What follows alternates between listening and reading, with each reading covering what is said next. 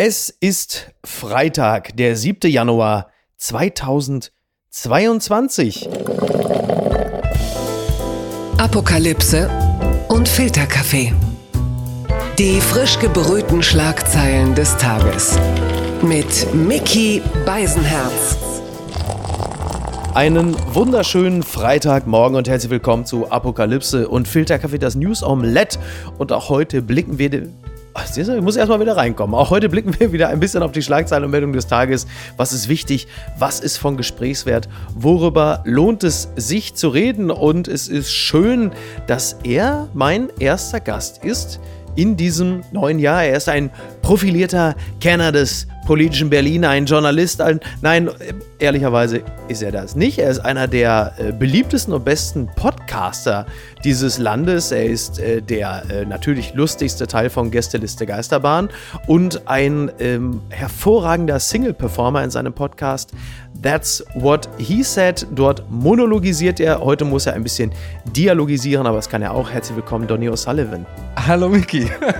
Wow, fantastische ja, Einladung. Vielen lieben Dank, ey, krass. Ja, sehr, sehr, sehr gerne. Er wurde ja mal Zeit, dass du wiederkommst. Äh, du bist ja, äh, wir haben ja gerade schon kurz gesprochen, du hast ja den, den Januar für dich äh, zur Me-Time erklärt. Gibt, glaube ich, auch, auch eingedenk der aktuellen Zahlen keinen besseren Monat dafür, oder?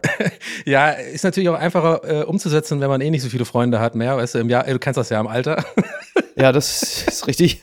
Pandemie war auch ganz gut, da ein bisschen äh, ähm, aufzuräumen quasi. Nee, also, nee, ich habe eigentlich nicht so richtig Urlaub oder so, sondern ich mache ja auch so auf Twitch, streame ich. Ähm, jetzt in den mhm. letzten zwei Jahren habe ich mir so ein bisschen auch das so ein bisschen aufgebaut, weil ähm, bin ja irgendwie äh, selbstständig und äh, damals von Hamburg nach Berlin, war bei den Rocket Beans früher und dann ganz schnell erzählt, nicht, dass ich hier zu weit aushole. Ich habe bei dir immer Angst, oh, weil ich immer denke, Merkel und so hören ja zu. Weißt du, dass man, hier darf man nicht verkacken. Ja, ja, das ist, ja, du, du, wir haben äh, eine große Hörerschaft äh, im, im politischen Berlin. Ja. Also du weißt auch nie, wo es sich dann plötzlich dann auch, auch hinführt. Ne? Bevor, ja, bevor wir gleich, ich fange hier ja. direkt an zu labern, als wäre das so ein, äh, so, so ein Bewerbungsgespräch. Naja, und dann habe ich angefangen mit Streamen und nee, also äh, kurz erzählt, ich mache einfach gerade eine Streaming-Pause im, im Januar, ähm, weil ähm, ja, ich einfach gemerkt habe, so, da brauche ich mal kurz eine Pause für, um, um sich so ein bisschen auch ähm, ja, wieder kreative Impulse zu schaffen, dass ich dann im Februar wieder ein bisschen mit mehr Energie und mehr äh, weniger Hamsterrad-Feeling sozusagen äh, mich dem täglichen Streaming-Geschäft ähm, ja. ja. widmen kann und äh, ja, mach aber äh, nach wie vor weiter Podcast und so weiter. Streamingpause übrigens für die Älteren unter Ihnen. Streamingpause, das äh, hat nichts mit der Prostata zu tun, sondern das ist ein, äh, sein der, Mann ist, der Mann ist Gamer. Äh, bevor wir gleich richtig einsteigen ähm, äh, zu einem anderen Menschen, der auch frühzeitig ergraut ist, Frank-Walter Steinmeier. Äh, selbst die Union macht jetzt den Weg frei für eine zweite Amtszeit unseres Bundesadlers, Frank-Walter Steinmeier. Für mich ist das ja auch so ein bisschen das Bekenntnis zur gelebten Ereignislosigkeit. Ne? Man hat ja auch nach zwei Jahren Pandemie auch gelernt, dass die neuesten Varianten selten Freude bringen. Deswegen hat man wahrscheinlich auch selbst von Seiten der Union gesagt, nee, komm, lasst den das mal machen. Da haben wir zumindest auf einer, auf einer Flanke hier wirklich absolute, äh, ja, die, Ödnis, also Sehnsucht nach Ödnis, würde ich mal sagen. Oder, oder weißt du Dinge über Frank-Walter Steinmeier, die mir verborgen geblieben sind? Nee, ich, das erste, was ich mich gefragt habe, ist so, ob er dann selber auch so, äh, vielleicht zu seiner Frau meinte, so von wegen so, boah, ich hab gar keinen Bock mehr, ey. ich, weiß, wer weiß denn, weil man hat ja nicht, es gibt ja keine Kampagne oder sowas. Also nicht, dass ich es mhm. mitbekommen habe, äh, ist ja irgendwie natürlich nicht so wie in Amerika oder so, ist ja auch irgendwie mehr ja. repräsentativer Posten. Aber trotzdem habe ich davon, also ich weiß nicht, wie es dir geht, nichts mitbekommen im Sinne von, dass er sich jetzt darum groß großartig bemüht oder bewirbt. Ich glaube, man muss sich bewerben offiziell, ne, damit man trotzdem. Na, er hat, er hat, äh, er hat tatsächlich, ähm, das muss gewesen sein, keine Ahnung, wann das war. Es war sehr früh. Ich würde mal tippen, so im April letzten ja. Jahres hat er gesagt, er würde gerne noch mal. Und da haben wir alle gelacht, weil die SPD lag damals bei 15 Prozent. Und das hängt ja auch ein bisschen davon ab, äh, wer hm. jetzt am Ende stärkste Kraft äh, so in, in, der Regierung ist. Und da haben wir gelacht und haben gesagt, wie kommt er denn darauf, noch mal ranzuwollen? Wie soll das denn gehen? Und plötzlich am Ende, ähm, ja, auch ein Beweis dafür, dass äh, die Dinge sich völlig anders entwickeln können, als man sie vorhergesehen hat. Es ist ja äh, dann irgendwann demnächst dann ja die Bundesversammlung und da wird dann der Bundespräsident dann ja offiziell gewählt. Das ist ja mal so ein Ereignis, wo dann eigentlich sehr viele Vertreter aus der Politik plötzlich damit prahlen, wen sie so aus der Popkultur äh, kennen, weil dann ja plötzlich Leute wie Olivia Jones da sind oder was weiß ich, Wolf Biermann äh, oder Sophie Passmann kommt dann da mal vorbei. Also alle aus der Politik, die Grünen sagen, naja, wir haben jetzt den hier oder was weiß ich, dann kommt dann Danger Dan oder Igor Levit. Am Ende ist da meist meistens doch nur Eckhard von Hirschhausen da. Was ist denn mit Nils Buckelberg? Der ist doch SPD-Mitglied. Hat der schon irgendwie äh, bei euch äh, bei Gästeliste Geisterbahn gesagt, hier mal, äh, ich wähle jetzt den Frank Walter? Hast du da, äh, gibt's da irgendwelche Informationen? also meistens ist ja so bei, äh, bei Gästeliste Geisterbahn-Aufnahmen, wenn dann äh, Nils ähm, die, wir nennen es Politik-Ecke aufmacht, dann wird er da auch ganz schnell hingestellt und äh, soll ruhig sein. in dieser Ecke. Denn, ähm, nee, also wir versuchen, oder was heißt wir versuchen, ich glaube, der, da ist einfach nicht genug Kompetenz bei uns im Podcast. Ähm, das kann dann Nils nicht alleine stemmen. Äh, anders gesagt, ich habe keine Ahnung von Politik. Deswegen äh, vermeiden wir das Thema ein bisschen. Äh, ich glaube aber, dass ähm, Nils dazu wahrscheinlich eine Meinung hat und äh, wahrscheinlich auch sehr viel darüber erzählen kann. Da müsstest du ihn einfach nochmal einladen oder so. Der, dann, dann geht die Einladung hier offiziell raus. Wird auch Zeit, dass er mal wiederkommt. Das letzte Mal ist echt schon sehr, sehr lange her und ich glaube, er hat auch äh, einiges äh, zu, zu den einzelnen Themen beizutragen, unter anderem zu diesem hier. Die Schlagzeile des Tages. Vorlage für MPK. Das soll beim Corona-Gipfel beschlossen werden. Das schreibt NTV. Bund und Länder kommen heute zu einem weiteren Corona-Gipfel zusammen. In einer ersten Beschlussvorlage für den Corona-Gipfel sind mögliche Vereinbarungen aufgeführt. Die Kontaktbeschränkungen für private Treffen sollen bestehen bleiben. Für Quarantänezeiten und den Zugang zur Gastronomie sind Neuerungen geplant. Ja, also klar, ne, die Maßnahmen, die es äh, derzeit gibt, Kontaktbeschränkungen und äh, des Weiteren, das bleibt jetzt alles so. Aber weil diese Omikron, man spricht ja gerne nicht mehr von der Welle, sondern von der Wand, äh, die jetzt, also die WHO spricht übrigens von einem Tsunami, sehr beruhigend, äh, da auf uns zukommt. Ähm, da wird natürlich jetzt nochmal nachgeschärft. Also FFP2-Masken sind jetzt in Geschäften und im ÖPNV äh, nicht vorgeschrieben, aber Zitat, dringend empfohlen. Und es ist so, dass äh, bundesweit und inzidenzunabhängig, äh, wenn es um Gastronomien äh, geht, dann äh, sind, ist es für Geimpfte und Genesene so, dass sie nur noch mit einem tagesaktuellen Test in die Gastronomie kommen. Aber wenn du einen Nachweis einer Auffrischungsimpfung hast, also wenn du frisch geboostert bist, dann geht es auch ohne Test. So, das ist jetzt für viele mittlerweile dann ja schon die Realität, die jetzt gerade schon ächzen wollten und sagen wollten, ey, Moment mal, ich äh, würde aber gerne äh, essen gehen. Das gilt ja übrigens auch ähm, für Fitnessstudios, soweit ich weiß. Ja, und, jetzt Kinos natürlich die Frage, so auch, Donny. Ne? Ja, Kinos, genau. Ähm, was ist für dich da eher äh, relevant? also ich, ich, ich glaube jetzt mal, äh, mal Real Talk, äh, wie man so schön sagt, ich glaube jetzt gerade, ich persönlich sehe das alles so ein bisschen gerade wie ähm, täglich grüßt das Murmeltier und achte gar nicht mal so krass auf die Details. Es liegt aber auch daran, mhm. dass ich jetzt wirklich nur aus meiner persönlichen Sicht jetzt mal die Welt so äh, erzähle. Was ja Denn, übrigens immer gut ist. Äh, ja, weil ich, ich, jetzt zum Beispiel im Januar und Dezember eh keinen großen Bock habe, äh, äh, irgendwie ja. großartig auszugehen und ich jetzt auch echt in ein Restaurant mit immer so einem mulmigen Gefühl auch reingehe. Also ich bin jetzt auch mhm. doppelt geimpft und geboostert und so, aber trotzdem so ganz, so ganz viel Bock habe ich auch nicht irgendwie. Also ich, ich ja. denke mir dann so, weißt du, ich meine, also ich bin da so ein bisschen gerade, mhm. mir ist das so ein bisschen egal. Ich will einfach nur, dass es vorbei ist. So. Und, ja. und was ich aber nicht verstanden habe so ganz, und zwar, das war doch jetzt auch mit den Quarantäneregelungen, die haben sich doch auch ein bisschen geändert, mhm. also verkürzt. Und das habe ich nicht genau. ganz verstanden, weil ich meine, dem Vi also jetzt mal ganz doof gesagt, dem Virus ist es doch egal, ob wir jetzt irgendwie Probleme haben, damit 14 Tage irgendwie in Quarantäne zu müssen oder sieben Tage. Weißt du, ich meine, ist da nicht diese Inkubationszeit und so relevant? Das habe ich nicht so ganz verstanden. Ja, also es ist ja äh, bei, bei diesen Quarantäneregelungen, äh, du merkst ja auch, wenn Karl Lauterbach die jetzt die neuen Quarantäneregelungen ähm, verkündet, dann schaut er manchmal auch ein bisschen nach unten. Man hat das Gefühl, ja. er schämt sich ein bisschen für das, was er da verkauft verkaufen muss. Denn er ist ja jetzt nun Teil der Regierungsmannschaft und muss jetzt Inhalte äh, nach außen hin vertreten, hinter denen er möglicherweise nicht komplett steht. Also der Karl Lauterbach der Opposition, den wir kannten, der hätte natürlich immer auf 14 Tage bestanden. Und jetzt sagt er, ja, also man kann ja vielleicht auch nach sieben Tagen, also man muss dann auch schauen. Weil das Interessante ist ja, die Quarantäne wurde ja eigentlich dazu eingeführt, dass sich halt einfach nicht Zehntausende infizieren. Ja. So, jetzt da sich Zehn oder Hunderttausende infizieren, versucht man plötzlich die Quarantäne zu verkürzen, um um natürlich die kritische Infrastruktur äh, in, nicht zu gefährden.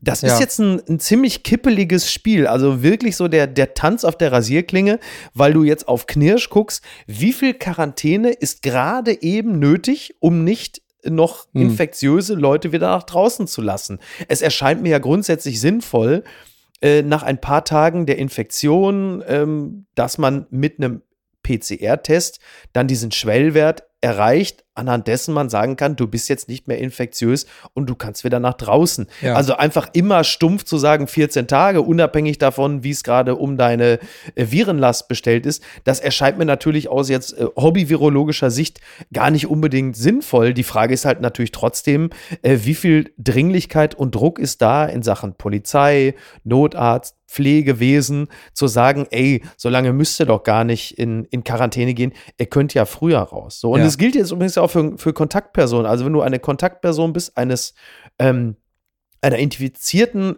Person, wenn du jetzt einen vollständigen Impfschutz hast durch eine Boosterimpfung, dann bist du von der Quarantäne ausgenommen. Und das gilt wohl auch für frisch doppelt Geimpfte. So, und ähm, ich zitiere jetzt mal das, was in der Beschlussvorlage zu finden ist. Für alle anderen enden Isolation, also bei einer nachgewiesenen Corona-Infektion oder Quarantäne, in der Regel nach zehn Tagen. Eine Freitestung mittels PCR oder zertifizierten Antigentest ist nach sieben Tagen möglich. Beschäftigte in Krankenhäusern, Pflegeheimen und Einrichtungen der Eingliederungshilfe können sich nach sieben Tagen durch einen obligatorischen PCR-Test freitesten, wenn sie seit 48 Stunden symptomfrei sind. So. Ja. Ähm, ja, siehst du mal, das klingt ja jetzt nicht total unvernünftig, ne? Hätte ich, hätte ich ja einfach äh, googeln können. Aber weißt du was? Warum googeln, wenn man einfach auf die Einladung von Mickey in den Podcast äh, äh, warten kann? ja. Und jetzt habe ich das jetzt alles ja. erklärt bekommen. Schön Sendung mit der Maus mäßig. Das ist, äh, äh, ist gut. Ich habe nur vorhin noch gedacht, dann Vergleich mit Karl Lauterbach, ähm, wenn er so nach unten guckt und so ein bisschen so ja. ähm, was vermeldet, wo er eh so weiß, naja, da hat mich so ein bisschen erinnert wie so Mediamarkt-Mitarbeiter, mit, äh, äh, die, die wissen, dass es den Thermomix 20 Euro billiger bei Amazon gibt. aber, aber halt nichts sagen dürfen. Naja, ja, ist, ist halt hier hier, 170. Ja, aber der Thermomix und ein frisch Infizierter, die haben ja äh, relativ viel gemein. Die äh, stehen teilweise auch nutzlos 14 Tage in der Wohnung rum und sind wow. zu nichts zu gebrauchen. Wow, ne? also daher, okay. Ja, ja, ja. Du kommst aber richtig, also du kommst gut rein ins neue Jahr. Das, das sitzt doch noch. Blattgold. Joe Biden zum 6. Januar, die vielleicht beste Rede seines Lebens, das bilanziert der Spiegel. Zum Jahrestag des Sturms auf das Kapitol warnt der US-Präsident in scharfen Worten vor weiteren Angriffen auf die amerikanische Demokratie. Dabei attackiert er auch Donald Trump. Tatsächlich ist die Lage im Land ernst. Ja, man vergisst es ja schon so ein bisschen, aber gestern jährte sich äh, tatsächlich schon der Sturm aufs Kapitol. Ja. Wir erinnern uns an den Büffelmann vom Kapitol, wie Armin Laschet einst sagte und auch viele andere Irre, was wir mittlerweile schon wieder völlig vergessen haben, weil die USA natürlich bei all dem Wahnsinn auch immer so unglaublich entertaining sind. Es gab dort ja auch wirklich viele Tote und Verletzte ja. und es war halt einfach äh, ein Angriff auf die Demokratie und Joe Biden hat nochmal dick unterstrichen, was da eigentlich geschieht geschehen ist. Er hat dann nochmal in einer Rede äh, Donald Trump adressiert, ohne seinen Namen zu nennen. Er sagte zum ersten Mal in unserer Geschichte, hat ein Präsident die Wahl verloren und dann versucht, den friedlichen Machtwechsel zu verhindern. Trump habe ein Netz aus Lügen über die Wahl 2020 aufgebaut und stelle seinen eigenen Vorteil, sein Ego über den des Landes. Ich werde niemandem erlauben, dieser Demokratie einen Dolch an die Kehle zu drücken. Also du siehst ein sehr martialischer Ton, aber es ist natürlich auch nicht ganz unwichtig, denn äh, bald stehen schon die Midterms an und wir haben jetzt 2022, 2024 sind wieder Wahlen mhm. und ähm, Donald Trump kommt mir deutlich fitter und sogar auch ambitionierter vor als der doch ja wie ich finde, recht farb- und, und auch kraftlose Joe Biden. Und äh, hab's ja schon mal gesagt, Leute, äh, noch drei, vier Wellen, zwei griechische Buchstaben und dann ist auch schon wieder Trump Präsident. Also es geht ja manchmal ganz schnell. Ja, man hat so ein bisschen das Gefühl äh, aus der Ferne, und das ist jetzt wirklich nur so, so, eine, so eine Art Bauchgefühl oder wie man das so, so kennst du ja, wie dieses, dieses Wahrnehmen, wenn man so alle, ja. das Konglomerat aller, aller, Meldungen so mal nimmt und, und sich so überlegt, wie, wie fühlt sich das an? Und für mich ist das so, dass sich das so anfühlt, dass in Amerika die, die, die, die, ähm, die Fronten so krass verhärtet sind, also noch, noch krasser mhm. als hier bei uns mit diesem Links gegen Rechts und so weiter und dass keiner ähm, imstande ist, auch mal ein bisschen entgegenzukommen und die Argumentation der anderen Seite zu verstehen und sich irgendwo wenigstens einen kleinen Teil in der Mitte zu treffen. Und ich glaube, ja. Äh, das, das ist echt ganz schwierig. Ähm, also ich, ich sehe da auch auf, auf, auf lange Sicht irgendwie oder auf, auf mittelfristige Sicht da echt ein Riesenproblem ähm, auf Amerika und dementsprechend natürlich auch irgendwie auf die Welt zu zukommen. Also ein bisschen, ich will jetzt nicht irgendwie alles schwarz malen, aber weißt du, wie ich meine? Es fühlt sich so an, wie ja, wenn jetzt der Trump dann nochmal kommt, ey, und dann ist ja alles noch schlimmer, weißt du, weil jetzt ist ja nicht so, dass die Welt ja. gerade irgendwie immer geiler wird von Tag zu Tag, sondern eher irgendwie, naja, wir wollen jetzt mal hier äh, nicht zu äh, äh, negativ klingen, aber irgendwie fällt es schwer, es nicht zu tun. Putin nimmt so ein bisschen den Dampf raus, weißt du, dass man nicht die ganze Zeit immer sorgenvoll Richtung USA blickt, sondern da geht halt einfach mal Putin Richtung Kasachstan und Ukraine und sagt, hier Freunde, ich bin da auch noch da, guck mal, wie schön ich hier mit dem Kanonenrohr da äh, Bob Ross-mäßig noch Bilder malen kann. Solche das ganz seltsame Bilder, die ich da gesehen ja. habe, von irgendwelchen russischen Panzern. Ähm, klar, und die Klimakrise also die Welt, wartet ja, ne, bis wir uns da alle beruhigt haben. Die Klimakrise wartet so ja. So ne? sieht es. Ah, oh, du bist aber wirklich, also das ist ja wirklich schön, dass wir endlich wieder da sind und gute Laune verbreiten. Ja, Nein, Leute, wir starten aber klar, ja, aber so ich habe jetzt schon das Joggen aufgehört, was soll's? Also, naja. Äh, ja, ja, aber du hättest, ja, aber du hast deshalb das Joggen aufgehört, weil du ja nicht ins Fitnessstudio reinkamst, weil die ja gesagt haben, wir brauchen hier einen tagesaktuellen Test und du gesagt hast, ja, sorry Leute, wo ist denn hier in Berlin ein Testzentrum, ne? Findet ja keiner. Ja, das ja, das kann man, das kann man vielleicht auch, ja, ich meine, aber jetzt nach zwei Jahren kann man das auch nicht mehr durchgehen lassen für die ähm, fehlende Fitness, ne? Also äh, ein Jahr lang ich, kam ich damit noch gut durch. Ja, ich wollte, ich will ja, ich will ja, ja aber jeden Tag ein Test, ja. nee, nee, keine Zeit, so viel Arbeit. Oh, ich dachte, du wärst längst tot. Und da spreche ich natürlich vom Weihnachtsbaum. Heute werden die Weihnachtsbäume eingesammelt. Ne, es ist ja so, dass äh, sehr viele Müllentsorger heute äh, damit beauftragt sind, Weihnachtsbäume abzuholen. Alleine in Berlin, das ist jetzt für dich interessant, Donny, werden pro Jahr durchschnittlich 350.000 Bäume eingesammelt. Sie werden geschreddert und in Biomassekraftwerke gebracht. Mit der daraus gewonnenen Wärme und dem Strom können 500 Haushalte ein Jahr lang versorgt. Das ist natürlich insofern auch nicht unwichtig, jetzt da Putin uns alle frieren lässt jetzt, wissen wir ja, Nord Stream 2 und Co., ne? Das wird ja alles noch interessant. Äh, die, die erste Frage, äh, hast du einen Baum und wenn ja, hast du ihn bereits an die Straße gestellt, wie in Berlin üblich mit einem Schild zu verschenken? wie waren es mit dem Müll in Berlin so machen? Nee, das sind aktuell nur meine Pulp Fiction DVD und so ein paar äh, gebrannte CDRs aus den 90ern äh, in so einer Kiste, liebevoll mit zu verschenken. nee, ich habe tatsächlich ja. keinen Baum. Ähm, ich bin da leider ziemlich, ähm, äh, also nicht äh, so weihnachtlich äh, stimmungsmäßig mhm. drauf. Und nee, habe ich nicht. Aber ich habe tatsächlich, kann ich sagen, ich kann eine Meldung machen. Ich bin ja quasi äh, rasender Reporter für dich in dieser Stelle hier. Ähm, ja. Ich kann dir nach Ham Hamburg melden, dass ich hier zumindest in Prenzlauer Berg noch, äh, glaube ich, nicht mal einen einzigen Baum auf der Straße gesehen habe. Also die werden dann wahrscheinlich morgen tatsächlich oder heute, ne? ja. äh, rausgebracht. Knut, ne? Ist, doch, ist das dann Knut? Ja, ja, ich glaube, da hat Ikea Knut? mal so eine, auch so eine Werbekampagne ja. mitgemacht, ne? Und dann, ja. Du kannst es in diesem Jahr natürlich nicht mehr machen, irgendwie, weil sobald die Meldungen kommen, irgendwie, ja, Knut ist da, denken alle natürlich sofort, das ist eine neue Variante und das ist ein griechischer Buchstabe und, ja, oder so ein alle Sturm. zucken ist sofort. Ein neuer zusammen. Sturm oder so, so ein neuer Supersturm. Ja, es kommt doch jetzt, du, du hast natürlich recht, es kommt doch jetzt am Wochenende, kommt doch auch irgendwie so ein, so ein Orkan, so ein Schneeorkan kommt auf Deutschland zu. Der fegt dann über Norddeutschland und dann über Ostdeutschland. Also da muss man ja. wirklich aufpassen. Du weißt halt nicht mehr genau, ist das jetzt der Tag, an dem die Bäume rauskommen? Ist es eine neue Variante? Ist es ein Schneesturm? Man bleibt am besten. Diese Bäume sind, glaube ich, jetzt auch äh, ist im, ein Januar wahrscheinlich. Man weiß es nicht. Es ist man weiß es nicht. Die Bäume sind das Einzige, was derzeit äh, in Berlin noch ungeboostert auf die Straße darf. Ne? Also das ist, ich war ja im letzten Jahr so stolz. Das war das einzig Positive, was ich mit dem Weihnachtsbaum verbinde, ist, dass ich ähm, es geschafft habe. Ich wohne ja im dritten Obergeschoss. Mhm. Den Baum, weil ich zu faul war, den durchs Treppenhaus zu tragen, weil er nadelt ja ohne Ende und muss dann da hinterherfegen. Ich habe den Baum direkt aus dem dritten Obergeschoss ähm, zielgenau auf diesen Haufen unten äh, an der Straße geworfen. Meine Tochter war, also selten war sie so stolz auf mich wie in dem Moment, weil das auch gar nicht so einfach war, weil links und rechts natürlich auch Autos geparkt haben. Ja. Also es hätte echt schief gehen können. Die, die wichtige ähm, Frage, äh, die, ja. die ich mir dabei stelle und wahrscheinlich die alle ZuhörerInnen gerade auch, hast du das oben ohne gemacht? Ähm, ach so, ja, selbstverständlich. Weil das, das Oder wolltest du, also, also so stelle ich mir, so stelle ich mir dich dabei vor. Also, nochmal, nochmal schön noch 20 Liegestütze gemacht. Könnte ja ein Paparazzi vor ja. der Tür sein, wie du, wie, so Chris Hemsworth mäßig. Weihnachtsbaum, ja genau, so richtig Sperrwurfmäßig runterwirft. Ja, eigentlich ja, so Lumber. Ich habe, ich habe jetzt, jetzt ist ja gerade wieder Vollbarzeit ähm, und äh, da habe ich so Lumberjack-mäßig, habe ich dann mit freiem Oberkörper. Oder ich dachte, der Baum sei oben ohne, aber der war natürlich nicht oben ohne. Den habe ich natürlich geschmückt gelassen. Das ist ja immer, das frage nee, ich mich auch, wie warte Leute mal, das du schaffen. Den echt geschmückt? Nee, warte mal, ich bin gerade dumm. Hast du den wirklich geschmückt? drunter? Das, also offi offiziell natürlich nein. offiziell oh, ich natürlich hier wieder nein. zum Trottel der Nation. Ja, es war nicht so einfach. Da ist ja teilweise sind da ja diese Dinger da drumrum und die abzufummeln. Das war also bei einer war ich wirklich gänzlich entnervt und habe dann einfach gehofft, dass ähm, wir machen weiter. Das gibt's doch gar nicht. Äh, ein paar Leute haben heute Geburtstag, unter anderem Dieter Höhnes, der jüngere Bruder von Uli Höhnes. Äh, bitte.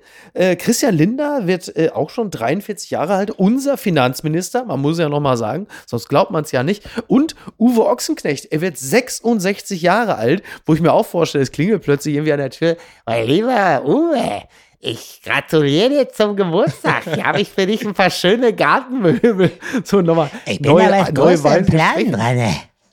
Oh, sehr gut. Aber, aber bei dir hat er so einen leichten Gollum-Einschlag, ne? Schnucke. Ja, stimmt. Ja, ein bisschen Gollum-Einschlag. Auch, Kollege. Wobei auch eine schöne Vorstellung. Meinst die Tiere ja. haben einen Schatz gestohlen? Der ist mein Fernsehpreis, mein Schatz. Aber wer war der Erste nochmal? Mein Ge Gedächtnis wie ein Sieb gerade. Sorry, du hast den. Äh, Dieter Hönes. Dieter, Dieter Hönes. Dieter ja, Hönes. möchte ich an dieser Stelle äh, einen ähm, äh, Podcast empfehlen, denn ich habe jetzt ein bisschen spät angefangen, wenn ich das darf kurz, denn ja. ich finde den echt gut. Ja, klar. Von, von, äh, von Max äh, Jakob Ost. Vielleicht kennst du ihn halt auch vom Elf Rasenfunk. Leben. Genau, ja, Elf Leben. Hast Fantastischer Podcast. Genau, ich kam Richtig jetzt ein bisschen toll. spät erst rein. Ich habe jetzt gerade vorgestern äh, angefangen. Shoutout an Max, ist ein Kumpel von mir, der hat das in, irgendwie so alles zusammengearbeitet, zusammengetragen, kann ich echt empfehlen. Äh, äh gibt's äh, bei den Podcast-Apps und so. Elf Leben. Ist echt cool. Aber ich bin ein bisschen spät dran, aber für alle, die es noch nicht gehört haben, kann ich an dieser Stelle empfehlen. Aber es geht ja eigentlich um Dieter. Ja. Aber gut. Ja, es geht aber, ja ein aber, Jahr aber, jünger, aber, tatsächlich. Ne? Ein Jahr jünger habe ich in dem Podcast der, Ja, gelernt. ja, ein Jahr jünger. Der hat natürlich viel länger gespielt als Uli Hoeneß. Deswegen ja. wundert man sich immer ein bisschen, weil Uli Hoeneß ja schon Ende der 70er Manager wurde, während Dieter Hoeneß ja bis Mitte der 80er noch äh, wirklich ein, ein Kopfball-Ungeheuer war. Ja. Und, äh, aber das liegt natürlich daran, dass, dass Uli Hoeneß ja schon irgendwie mit, mit Ende 20 ja Sportinvalide war und so früh Manager wurde, 1979, und äh, Dieter Hönes halt einfach noch bis Mitte 30 gespielt hat. Äh, wahnsinnig netter Typ. Der war ja bei Hertha, ne? Ja, der war Manager bei Hertha, hat Hertha in die Champions League geführt, war, glaube ich, auch immer noch die erfolgreichste Zeit der Hertha, würde ich mal sagen. Und äh, Dieter das Hönes. war auch die Zeit mit Deißler, ne? Entschuldigung. Äh, genau, richtig. Du hast, Sebastian genau, Deißler und so, ja. Mhm. Genau, genau. Und äh, wahnsinnig netter Typ. Ich habe den mal kennengelernt, ich saß mal im Doppelpass zu Gast und äh, super netter Typ. Richtig angenehme äh, Person. Also ja. äh, herzlichen Glückwunsch. Und was Uli Hoeneß angeht, das werde ich dann morgen nochmal besprechen, wenn äh, Lukas Vogelsang in der Wochenendbeilage zu Gast ist. Da werden wir uns dann der Person Uli Hoeneß nochmal äh, intensiv widmen. Für euren Scheiß seid ihr doch selber verantwortlich. Für eure Scheißstimmung. Du bist ja auch noch, du bist ja auch noch Schwabe, ja? Sie können mich ja besonders gut imitieren. Ja. Aber machen Sie ruhig weiter, bitte, bitte. Ja, das, das denke ich mir bei dir immer, dass du, also du machst den wirklich wahnsinnig gut, muss ich sagen. Da kann ich absolut nicht mithalten. Aber ich denke mir immer so, wenn du das Schwäbische noch von mir mit damit reinbringen könntest, ja, diesen Akzent, dann wäre das absolute ja. 10 von 10. Du musst ja auch Schwätzer, ja, scheiß drauf da, mit dem Scheiß da. Aber so viel, so viel schwäbelt er ja gar nicht. Ah, das ne? hört man schon. Wenn man so daherkommt, dann hört man das raus. Das, das kann ich mal glauben. Verlierer des Tages.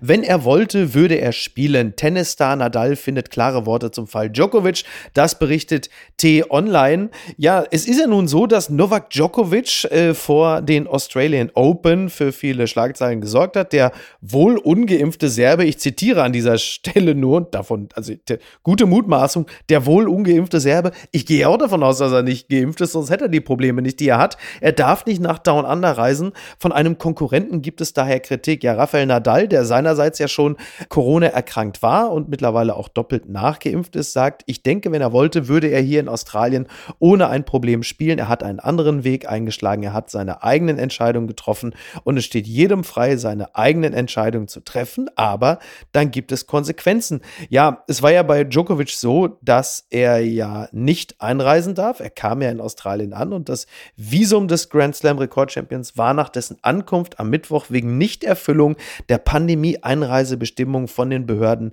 widerrufen worden.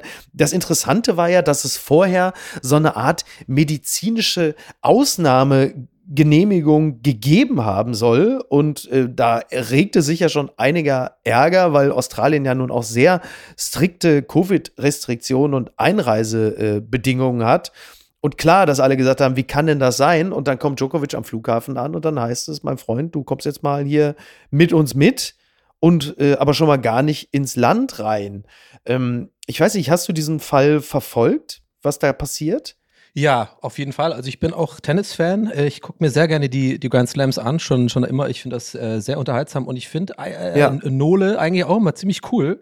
Dachte ich eigentlich immer, aber ich glaube, ich meine, dass das schon ein bisschen vorher aufgekeimt ähm, äh, ist. Und zwar, der hatte doch auch vor ein paar Monaten schon hier und da gab es so ein paar Schlagzeilen, dass er sich nicht impfen lassen ja, ja, will genau. und so weiter. Ja, genau, das Ja. fand ich jetzt ein bisschen taktisch unklug, äh, wenn das sowieso schon kursiert, dann noch einen zu machen wie, äh, ja, weißt du, mit so dem gefälschten, ich weiß nicht. Also fand ich ein bisschen komisch. Ich fand, ich fand aber nur, äh, eine Sache möchte ich dazu sagen, weil ich das so wahnsinnig lustig fand heute. Ähm, ich kann jetzt nicht mehr genau zitieren, wo ich das gesehen habe, also Asche auf mein Haupt, aber es ist so ein Meme gewesen, was halt natürlich jetzt ist ja ein bisschen zum Gag geworden, dass quasi dieses, ja, ähm, dass man dann so privilegiert ist als irgendwie äh, Supersportler oder als Politiker, ne? Und dass die Regeln Ja. dann nicht für einen gelten. Gab es da so, eine, so ein Meme, wo so ein Bild ist, das äh, so so ein bisschen wie der Postillon mäßig und dann hat man so, hat man so Djokovic vor so einer, weißt du, wie beim Rewe, wo, wo, wo du die Brötchen rausholen musst, dann stand da irgendwie so, dieser Supermarkt erlaubt Djokovic die Brötchen ohne Zange rauszunehmen. So im Sinne von, dass, äh, dass er so diese, diese Privilegien einfach so hat. Weißt du? Das fand, fand ich sehr gut. Und ich fand auch lustig, dass die Bild-Schlagzeile, also die Bild, eine der Schlagzeilen war, Djokovic droht drei Jahre Australien-Verbot. da dachte ich echt so ein bisschen, das ist wie, wie bei voll normal. Köln- Köln-Kalk-Verbot oder so. Tommy, jetzt haben wir eine Weltverbot. Ja, stimmt. Ja, vor allen Dingen drei Jahre Australien-Verbot. Das ist, da ist natürlich auch die Chance dahin, äh, dass er nächstes Jahr im Dschungel am Lagerfeuer mit Mama Wolsi anbandelt, ne? Das ist ja dann auch durch, ne? Ja, stimmt. Hast du nicht auch drei Jahre Australien-Verbot? Bestimmt irgendwo. Ja, vermutlich, also nach dem, was ich diesem Land angetan habe, äh, im, im Laufe der vielen Camps, äh, wäre das nur, nur recht und billig. Ich finde das Nee, ja. bei, nee, bei ähm, dir ist es wie mit den FFP-Masken. Bei, bei dir wirst gebeten, nicht ins Land zu kommen. Es ist zwar nicht verboten für dich, aber es, es wäre doch wär nett, wenn du es nicht machst. Ja, ich lese meine Mails ja so selten. Also mich erreicht man ja am besten, wenn man mich dann irgendwie öffentlich so über die Bild anklagt oder so. Oder über Twitter. Also spätestens, wenn du ein Hashtag bei Twitter bist, dann guckst du ja meistens doch mal genau hin. Was habe ich denn jetzt schon wieder? Aber Ja. ähm, bei Djokovic, das ist, ich finde es so, also ich finde es halt so bekloppt, dann da einreisen zu wollen. Weißt du, wenn du dich nicht impfen lässt, wir haben ja nun schon tausendfach besprochen, dass es eine persönliche Entscheidung ist, Ja. mit deren Konsequenzen man dann halt leben muss. Das ist ja jetzt auch nur fair und richtig. Nur Genau. dann Ja, fliege ich da doch ja. nicht erst hin mit so einer kippeligen medizinischen Bescheinigung. Vor allen Dingen, er ist doch die fucking Nummer eins der Welt lange Zeit gewesen. Ja. Was für eine medizinische Kondition kann er denn haben? Kommt er dahin wie Harvey Weinstein mit dem Rollator zu Gerichtsverhandlungen und sagt, Leute, ich bin ein Wrack, ich kann also mich nicht impfen lassen und will dann aber die Australian Open gewinnen. Wie muss man sich das denn vorstellen, oder? Also, das ist doch irre. ich, ich kann es mir auch nicht erklären, aber ich meine, ich bin da, möchte dir da gerne auch äh, beipflichten. Ich sehe das nämlich genauso, spätestens nach der, äh, nennen Sie mal Causa Kimmich, war das ja auch, Ja. also ich war dann auch jemand, ich finde es auch wichtig, ich will jetzt nicht zu philosophisch werden, aber ähm, auch für mich finde ich es wichtig, dass man auch sozusagen ähm, auch einsehen kann, dass man vielleicht Fehler gemacht hat in der Kritik. Ich war auch so jemand, der, also ich habe jetzt nicht groß rumgetwittert deswegen, aber ich habe mir Mhm. schon auch im, in meinem Kreis so gedacht, boah, ey Junge, lass wieder impfen und so, was soll die Scheiße. Naja. Ich habe mich da auch ein bisschen geärgert. Und Ja. im Nachhinein habe hab ich dann seine Erklärung und seine Beweggründe auch mitbekommen und habe das dann auch echt für mich als Learning genommen und dann auch auf meinen eigenen Bekannten- und Freundeskreis äh, angewandt. Mhm. Ja, ich habe auch ein paar Leute, die sich halt nicht äh, impfen lassen wollen und so. Und ich kenne ja deren Leben Ja. einfach nicht. Ich kenne deren Päckchen Genau. nicht, was die tragen. Ich kenne deren Ängste vielleicht auch nicht. Das darf man nicht unterschätzen. Das ist ja nicht nur Sturheit und irgendwie, in Anführungszeichen, Dumm, Dummheit und Rechthaberei und so, sondern Genau, es ist ja. halt, ähm, und ich finde, da, da kann man sich auch mal irgendwie so, nicht an mir ein Beispiel nehmen, so will ich das jetzt nicht formulieren. Also, es kommt jetzt gerade Nein, falsch ich weiß, rüber, was aber du meinst, Genau, ja, ja. also, und deswegen sehe ich das jetzt mit äh, Djokovic auch erstmal so ein bisschen mit, also ich will jetzt erstmal nicht voreilig irgendwelche, ähm, ja, irgendwie Gags Ja. machen und so, ne? Also jetzt gar kein Vorwurf. Es ist ja schon ein bisschen, es bietet natürlich Gags an, aber man, wer weiß, was da nachher rauskommt, weißt du? Vielleicht Genau. äh, war das gar nicht nur, nur seine Entscheidung. Da hängt ja auch viel Kohle und viel, ähm, ja, nicht nur Kohle, ich glaube mal halt so, er ist halt ein riesen Weltstar und äh, der hat ein ganzes Team und vielleicht Sponsoren und so Kram. Das weiß man ja alles nicht. Also da würde ich erstmal Ja. abwarten. Aber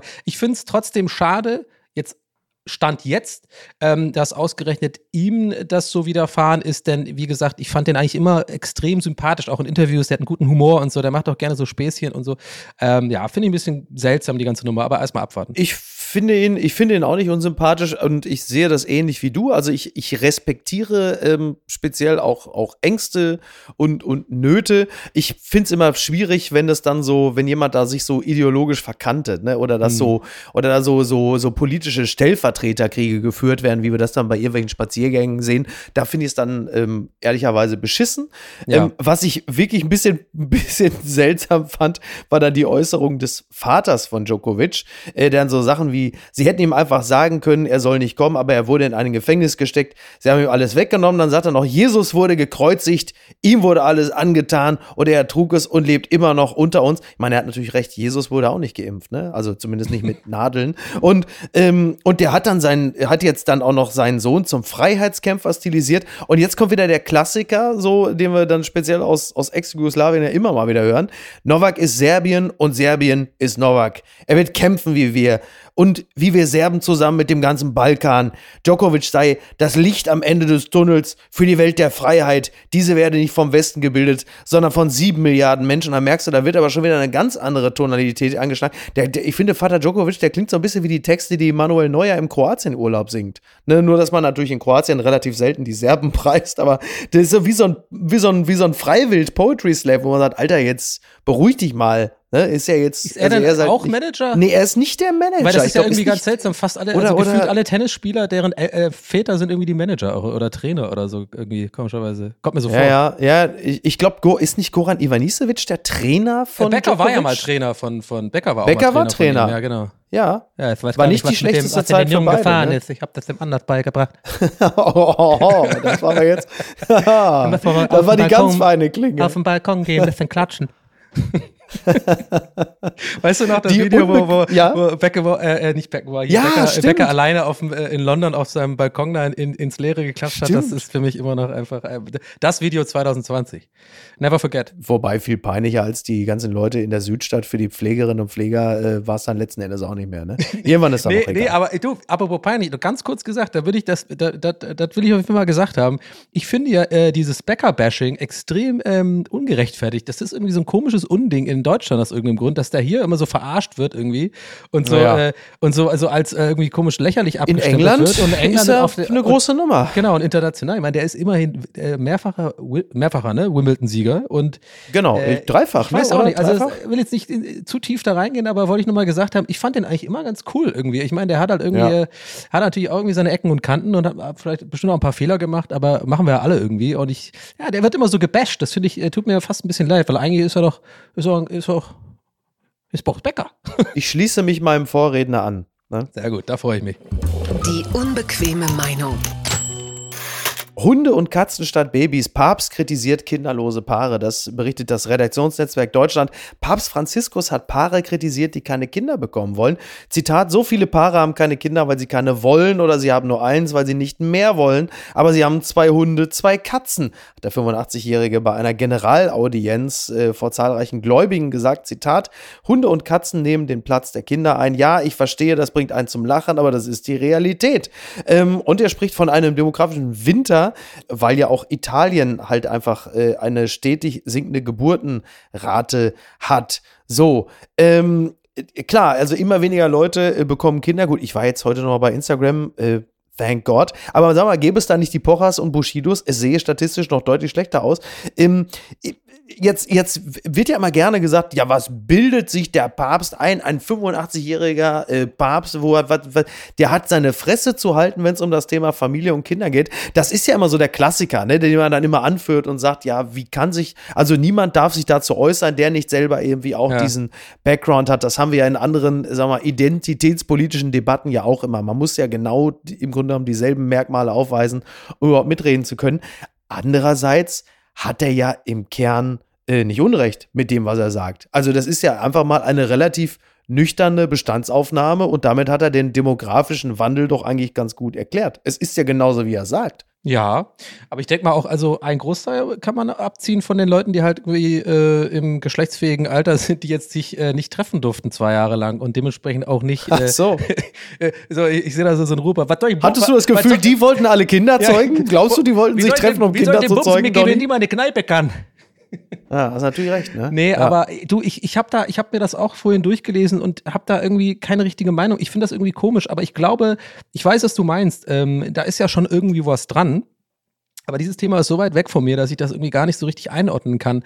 Ähm, ich weiß nicht, haben wir denn wirklich Kindermangel? Ist es denn wirklich so? Jetzt mal ganz naiv gefragt. Deutschland, Deutschland ist ähm, beispielsweise, Deutschland ist auch eine der ältesten Gesellschaften der Welt. Also die Überalterung der Gesellschaft macht, glaube ich, in Deutschland nur der CDU Freude, weil sie nochmal eine Chance auf eine Wiederwahl haben. Und äh, Italien auch und zum Beispiel Japan auch. Ist halt, halt eine äh, in vielerlei Hinsicht, weil Japan ja auch noch ein, äh, sagen wir mal, ist eine echte Monokultur und äh, auch ein total überaltertes Land, klar ist das ein Problem. Für glaub, Deutschland, ist, äh, für andere Nationen, ja. klar. Also, und ich, es werden halt immer weniger Kinder, klar. Also, ich glaube, das ist aber einfach so ein Generationending. Ich glaube, das ist auch echt, also gerade meine Generation, ich bin Jahrgang 84, ähm, wenn ich mich so umschaue in meinem Umfeld ähm, bei Gleichaltrigen ja. äh, und das vergleiche zu ungefähr Leuten, die zwei, drei Jahre älter als äh, ich sind, ähm, ist schon ein deutlicher Unterschied. Also, ne, die, die zwei, drei Jahre Älteren, die haben eigentlich fast alle Kinder gerade.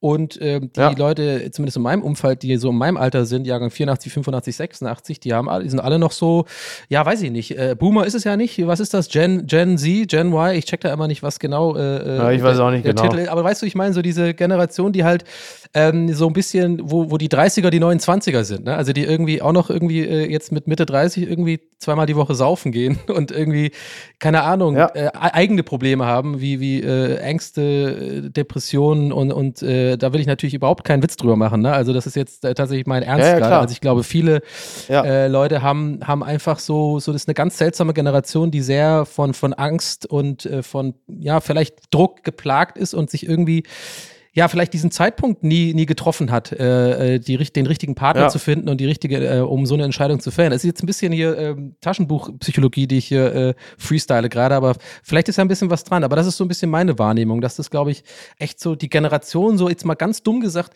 ich nehme jetzt mal das Wort mit Vorsicht zu genießen, verkorkst, weil ich zähle mich damit da, dazu. Das ist eine ganz seltsame ja, weiß ich auch nicht. Also ich merke das schon. Ja, da, da, genau. Also das stimmt schon. Ähm, man hat manchmal wirklich so ein bisschen oberflächlich den Eindruck, äh, das ist eine Generation, da endet die Pubertät mit dem Beginn der Menopause. Ja, tatsächlich. Und dann ist also natürlich so, irgendwie. Das meinte ich auch tatsächlich ja. ein bisschen. Ja, ja, voll. Ja, und das ist natürlich, das ist natürlich ein bisschen das Problem. Äh, was die, was die, was die Kirche angeht, muss man sagen, klar, ne? also die Kritik auch an den Kirchenoberen, dass sie sich zu dem Thema Familien äußern, klar, also man kann natürlich sagen, die wenigsten Kirchenoberen haben eigene Kinder, aber man kann schon sagen, die von der Kirche wissen, wie viel Ärger einem Kinder bereiten können, ne? Gerade so Knickknack, also Bistum äh, Köln und so. Aber gut, ähm, wir, wir äh, behalten das mal im Blick und kommen jetzt zu den wichtigen Dingen, denn heute ist übrigens auch der äh, Tag des Pups in den USA. Ich zitiere an dieser Stelle nur. Und das bringt uns hierzu. Unbegrenzte Unmöglichkeiten. Reality-TV-Star verkauft ihre Fürze und landet deswegen im Krankenhaus. Endlich kommen sie wieder. Die relevanten Nachrichten. Tag 24 meldet das. Es ist ja so, es gibt diese Influencerin Stephanie Matto, darüber haben wir schon berichtet. Die hat ihre Blähung in Gläser verpackt und sie äh, an zahlungswillige Kunden verkauft. Ähm, dieses Geschäftsmodell führt aber jetzt zu gesundheitlichen Problemen, denn sie klagte vor kurzem über Schmerzen in der Brust und hatte äh, Angst, es möge wohl ein Herzinfarkt sein, wurde dann auch in die, kam in die Klinik. Äh, in die New York Post berichtet von einer sogenannten Fart Attack und es ähm, war aber wohl so, dass sie keinen Schlaganfall oder Herzinfarkt hatte, sondern es waren halt einfach sehr intensive Blähungen. Sie hatte ja eine spezielle Diät, also Bohnen, Eiweißshakes, Proteinmuffins, hartgekochte Eier, um halt einfach eine echte Flatulenzproduktion da auch, also eine Flatulenzproduktionsstraße aufrechtzuerhalten. Und jetzt geht es aber halt nicht mehr so weiter. Und sie hat also sie tritt jetzt da aus und hat aber gesagt, sie wird jetzt also das äh, erfurzte Geld ähm, in Kryptowährung investieren. Also Ach so, ich dachte womöglich auch wieder heiße Luft. Gibt es da, Spenden. Ja, gibt's da ja. auch ein Furz-NFT wahrscheinlich irgendwie? Wird, wird sich schon irgendjemand irgendwie das Ding in einzelne Nullen umwandeln, ne? Und dann gibt es das irgendwie. Also, Donny, du hast jetzt ein, also es sind zwei Dinge. Du hast eh vor, diesen Monat sehr viel alleine zu verbringen und B ist da jetzt ja auch wieder auf dem Markt was frei geworden. Also wie sieht's aus? Willst du einsteigen? du, da mache ich lieber Kinder, ganz ehrlich. So. da fehlen mir echt die Worte. Ich finde das einfach total, äh, total seltsam. Und vor allem, ich will jetzt nicht, ja, wie sage ich das jetzt, ohne irgendwie ähm, äh, mhm. das, äh, das Fässchen aufzumachen, im wahrsten Sinne ja, des Wortes. Äh, die, Dose, die, die, die, das, die, die, Furzdose die, Dose der Pandora. Genau, ohne, ohne die Furzdose jetzt allzu weit aufzumachen.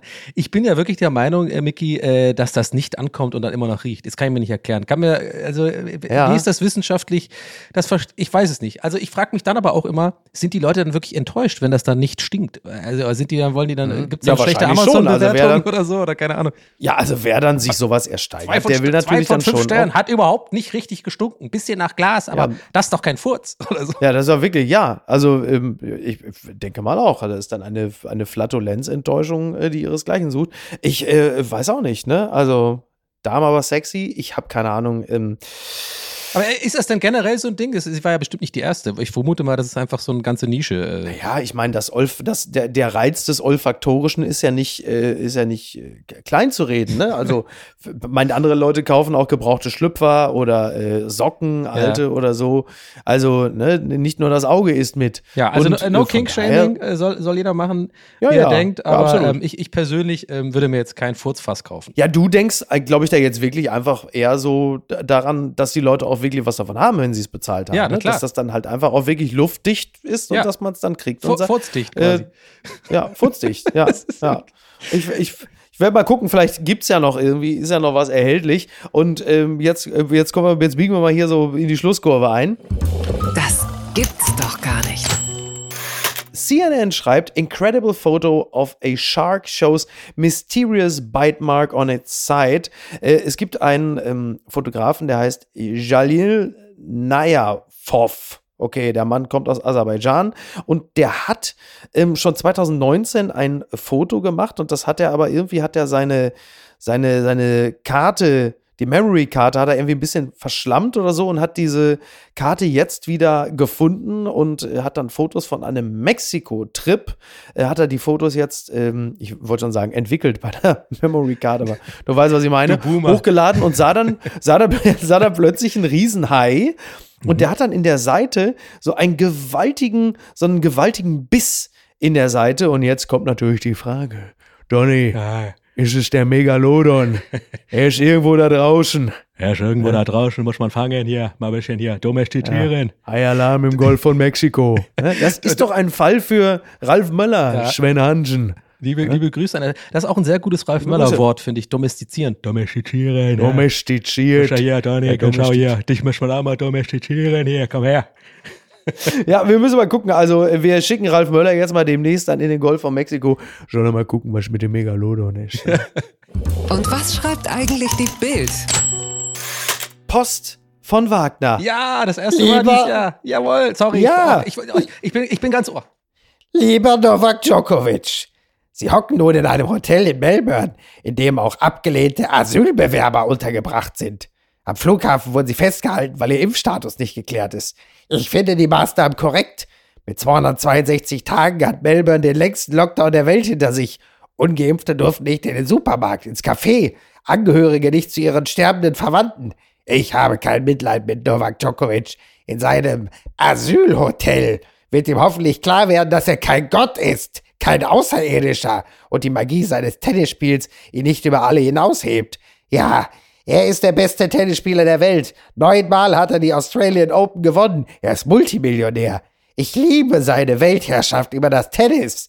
Im Asylhotel wird er einsehen müssen, dass er ein normaler Mensch ist. Ein Mensch, für den es keine Ausnahmeregeln gibt. Herzlichst, Ihr Franz Josef Wagner, Asylhotel. Das klingt wie so eine neue Sat1-Sendung, ne? Oder? Ja. ja, eher so raus aus dem Asylhotel oder sowas. Ja, auf jeden Fall. Raus aus dem Asylhotel mit, äh, ja, Daniel Boschmann. Liebe Grüße an dieser Stelle, ja. ne? Das wäre doch eigentlich. Mein, mein alter Mitbewohner, naja. Daniel Boschmann. Ja, ich weiß, ich weiß. Liebe Grüße. Ich habe immer noch sein Handtuch. Wenn er es abholen will, kann er gerne kommen. Ich habe immer noch das, äh, Fun Fact, immer noch das Handtuch, ein, ein gelbes Handtuch von, äh, von Boschis Vater, was er, was ich in der WG damals mal geklaut habe. Also wirklich mit der, mit, mit, mit so reingestickt Boschmann. Ach, sehr gut. Ach, wie oh, nur für die Haare. Toll. Dann wollen wir an dieser Stelle ähm, äh, sowohl äh, die ganze Familie Boschmann grüßen, dass sie dieses Handtuch irgendwann nochmal wiederbekommen. Das ist ja wahrscheinlich, ist, ist schon seit Jahren ein Streit darüber entbrannt, wo dieses alte Erbstück hingekommen ist. Das konnte man an dieser Stelle jetzt klären.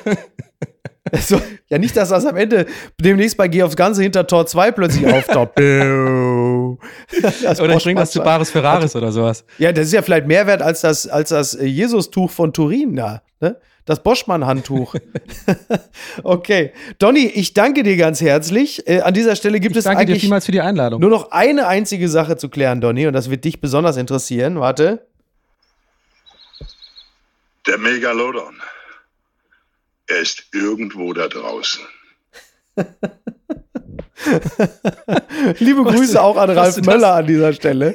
Ich habe ihn kurz gefragt, ja, aber, also ich habe ihm die Meldung nur gesagt und er reagierte sofort prompt. Also ich war mir jetzt nicht sicher, ob das Tommy Schmidt ist tatsächlich. Ja, ob das noch mal, äh, quasi nochmal so eine dritte äh, Imitator rein, äh, reinbringen Geschichte ist. Aber, dieser, ja, liebe Grüße, Ralf Möller. Die, die Grenzen sind mittlerweile fließend. Donny, ich danke dir ganz herzlich. Wir haben also heute mal einfach mal ein bisschen länger gemacht, aber in der ersten regulären Folge in diesem Jahr muss das mal möglich sein. Wie schön, dass du wieder da gewesen bist. Ich äh, wünsche dir, dass du diesen Januar so für dich zufriedenstellend, wie es eben geht, äh, hinter dich bringst. Und ähm, Dankeschön. Das wirst du schon hinkriegen. Du klingst, du klingst gut und ähm, wir sind alle sehr happy, dass du wieder da gewesen bist. Fühl dich herzlich wieder eingeladen. Lass es dir gut gehen. Vielen, vielen lieben Dank. Danke für die Einladung. Und mach's gut. Bis bald, Donny. Ciao, ciao. Ciao, ciao. Apokalypse und Filtercafé ist eine Studio Bummens Produktion mit freundlicher Unterstützung der Florida Entertainment. Redaktion Niki Hassania. Produktion Laura Pohl, Ton und Schnitt Mia Becker und Christian Pfeiffer. Neue Episoden montags, mittwochs und freitags. Überall, wo es Podcasts gibt.